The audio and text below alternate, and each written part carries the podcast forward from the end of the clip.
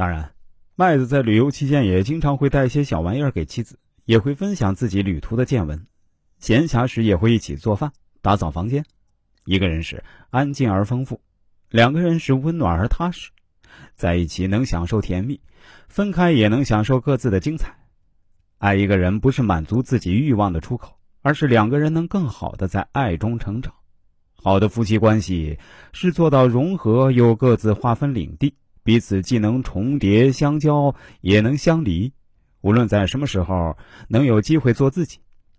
其实，夫妻之间能够走得长远，归结起来就是彼此要有自处的空间。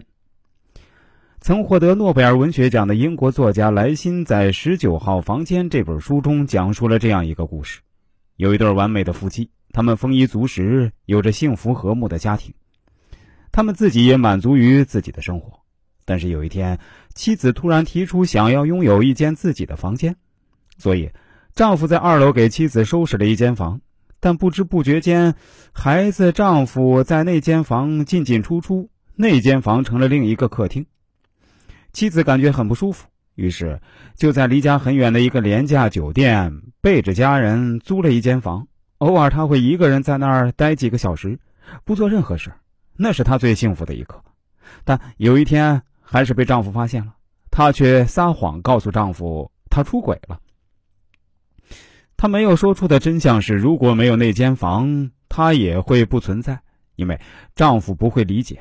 所有人都在享受她营造出的幸福的家庭氛围，所有人期待的都是她扮演妻子、母亲的角色。她自己的幸福和快乐在家庭中被削弱了，所以才需要一个属于自己的空间，可以无拘无束、自由自在，暂时得到解脱。纪伯伦曾说：“耳鬓厮磨中，为彼此留出一些空隙，让天堂之风在你们中间起舞，彼此相爱，但不要让爱成为桎梏，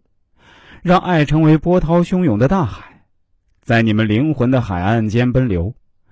大部分夫妻关系走向瓦解，都不是因为爱的不够，而是期待对方成为自己生命的中心，让对方没有一丝喘息的机会。”因此，彼此之间经常产生摩擦，结果只能是遗憾结束。夫妻相处的最好状态，大概就是尊重彼此的意愿、喜好和选择，即便在婚姻中，也能够拥有按照自己的想法活着的自由。夫妻关系不是靠彼此的捆绑来维系的，而应该是细水长流的长相厮守，彼此独立又相互扶持，既不要把自己的快乐全部建立在对方身上。又能在彼此的相处中获得能量，得到成长，